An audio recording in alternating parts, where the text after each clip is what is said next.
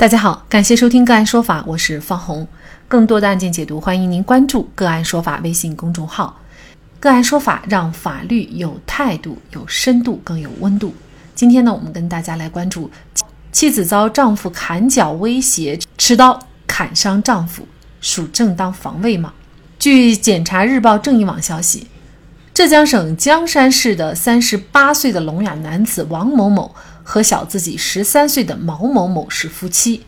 因为本身是残障，父母年迈多病，经济条件也不好，又加上有酗酒的习惯，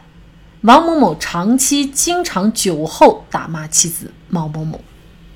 二零一九年六月二十五号中午，丈夫得知妻子将被打的事情告诉了朋友，说晚上回家要砍断他的脚。妻子听后就买了一把刀，藏在卧室衣柜内。当晚，丈夫王某某回家后，在客厅一边喝酒一边打妻子，并且把菜刀放到了饭桌上。后来，因为孩子哭闹，妻子回卧室哄孩子，丈夫王某某酒后进入房间继续打妻子，还说要用菜刀砍断她的脚，并走出房间拿菜刀。于是，妻子从衣柜拿出刀，向丈夫身上乱砍，分别砍在王某某的头顶、手臂、腹部等处。丈夫王某某夺下刀以后受伤倒地，妻子到丈夫的二姐王某娟家求助，王某娟的丈夫报警。经鉴定，男子王某某损伤程度为重伤二级，妻子毛某某为轻微伤。检察机关派员多次走访，了解到王某某一家六口生活困难，王某某的父母年迈患病无劳动能力，王某某案发前在当地务工，被砍伤后没有收入。毛某某在家照顾两个孩子，低保补助是家庭主要的经济来源。村民反映，王某某经常酒后对毛某某实施家暴，还多次殴打亲友邻居，认为毛某某的行为是反抗家暴，希望对其从轻处理。妻子对丈夫的伤害到底是正当防卫还是故意伤害？妻子会被追究法律责任吗？就这相关的法律问题，今天呢，我们就邀请。清华大学法学博士、苏州大学王建法学院副教授、诉讼法学教研室主任、上海小城苏州律师事务所律师吴俊和我们一起来聊一下。吴律师您好，啊，方红你好，好，感谢吴老师。那我们其实呢，仔细分析这个案件啊，会发现，其实妻子呢，她是事先就购买了一把刀，并且呢，丈夫在打骂她的时候，也就是说。要去取菜刀的这个过程当中，还没有具体的去用菜刀实施伤害行为的时候呢，妻子呢就对丈夫进行了乱砍。那么在这个时机上，是否可以认定为正当防卫，或者是在这个度上能够认定为正当防卫，还是说他已经过了防卫的度，已经是故意伤害了呢？那么在这个案件当中，首先毛某某虽然事先买了一把刀，但是从案情上我们可以看到。其买刀的动机并不是要主动的故意去伤害她的丈夫，而是因为毛某某的丈夫啊，得知毛某某将毛某某被打的事情呢，告诉了朋友，并且这个毛某某的丈夫放话说晚上回家要砍断毛某某的脚。那么这是在这个背景之下，作为妻子毛某某，她买了一把刀，并且把刀藏起来。应该说，她这个行为或者说这个买刀并藏刀的。行为结合这个案件事实的背景，他就带有用刀用于自卫的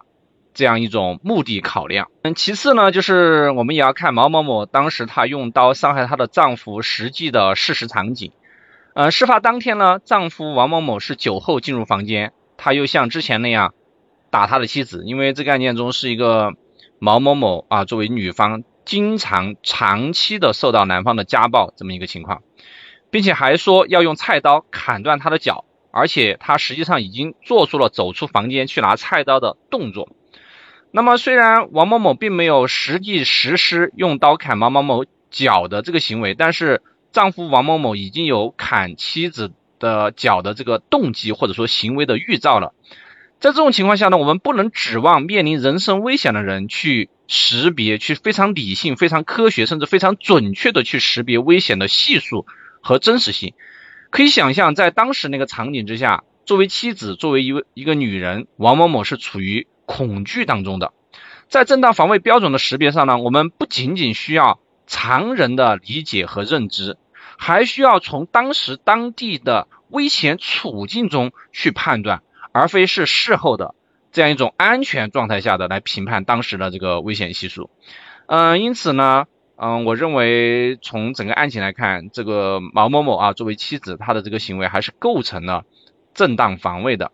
但是需要注意的是呢，就是说毛某某的丈夫啊，最终呢被毛某某砍成了重伤。应该说啊，她的丈夫在醉酒的一个状态下，嗯，这个行动能力还是有一定的受限的。并且她拿刀进行自卫，而她的丈夫呢，并没有实际的呃拿刀来攻击这个毛某某。那么在这个过程中呢，毛某某的丈夫被毛某某砍伤了重伤，呃，应该说很大程度上啊，嗯，超出了这个防卫的限度。应该说，他要制止这种伤害的可能性，或者及时逃离这种危险的状态呢。她不需要把她的丈夫砍至重伤这样一个程度，也正是在这个意义上，嗯，虽然她行为构成了正当防卫，但是呢，由于超出了防卫限度，因此被认定为防卫过当。因为这个案件呢是属于家庭矛盾引发的，然后呢，毛某某呢有自首的情节，所以呢，江山市检察院呢是依据相关的法律规定，对毛某某做出了一个。不起诉的决定，哈，也就是说不追究毛某某的刑事责任。但是呢，在定性上呢，其实检察机关还是认为构成这个防卫过当，哈，在实践当中，这个构成了防卫过当，但是不追责，啊，这种情况多吗？严格来说呢，这个案子不是说构成防卫过当不追责，呃，防卫过当之后的法律评价就是他构成什么犯罪就构成什么犯罪。那么防卫呢，一般也是一个伤害行为，因此防卫过当往往涉嫌的就是故意伤害罪。嗯，应该说本案当中毛某某所涉嫌的罪名也是故意伤害罪，并且造成了她的丈夫重伤的这么一个情况。应该说这个案件当中就是说涉嫌故意伤害罪，但是呢是因为实施正当防卫，并且是防卫过当的情况下造成的啊，应该是这么一个情况。那么，关于检察院适用《刑事诉讼法》第一百七十七条第二款对毛某某不起诉的这个决定，我觉得这个决定呢，既符合法律规定，也能产生很好的社会效果。那么，下面我从法律效果和社会效果两方面来分析。嗯，首先呢，就是《刑事诉讼法》第一百七十七条第二款，它规定，对于犯罪情节轻微，依照刑法规定不需要判处刑罚或者免除刑罚的。人民法院可以做出不起诉的决定。那么，我们国家刑法当中其实有大量的叫免除处罚的条款，比如刑法第六十七条第一款，它就规定啊，犯罪之后自动投案，如实供述罪行的是自首。那么，其中犯罪较轻的可以免除处罚。那么，正当防卫的条款第二款也明确规定，正当防卫明显超出必要限度，造成重大损失的，应当负刑事责任。但是应当减轻或者免除处罚，也就是说，即使是超出了呃防卫限度的防卫过当，刑法也是规定可以减轻或者免除处罚的。那么，因此从既有的实定法的角度，嗯，给毛某某做出不起诉的决定，也就是说，认为毛某某可以免除刑法，也是符合我们现行刑法和刑事诉讼法的规定的。而且这个案件当中，毛某某呢有自首的情节。所以说符合法律的规定的。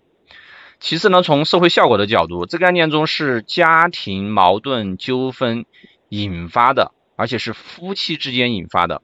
并且呢，他们这个家庭呢也没有达到破裂的这种夫妻感情有继续维系下去的可能性，而且家庭经济是比较困难的。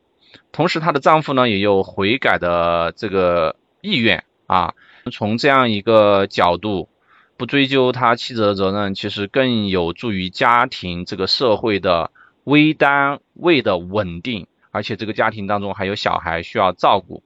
呃，那么其实检察院不仅仅履行了他的啊法律上的职责啊，还拓展了履行了他的社会职责。比如说案情披露出来，检察机关申请了司法救助，并且。跟村委会等社会力量一起来对他们的家庭，特别是毛某某的妻子王某某的行为实行一个跟踪啊，这样更有助于这个案件中的矛盾从实质上进行化解，而非简单的去追究一方当事人的法律上的责任，因为在很多刑事案件当中，或者说所有的矛盾纠纷当中，都存在矛盾纠纷表面上从法律上解决了，但是实际上这个矛盾这个问题仍然在社会上啊，在当事人之间客观存在的情况。应该说，嗯，检察院的这样一个处置，不管是他法律上做出对毛某某做出不起诉的这个决定，还是他事后做的案外的一些工作，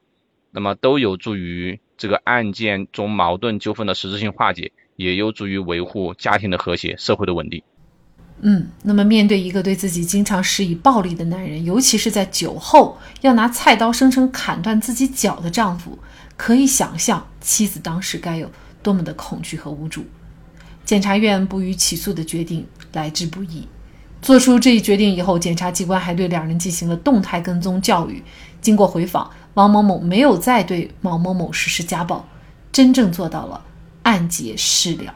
再一次感谢清华大学法学博士、苏州大学王建法学院副教授、诉讼法学教研室主任、上海小城苏州律师事务所吴俊律师。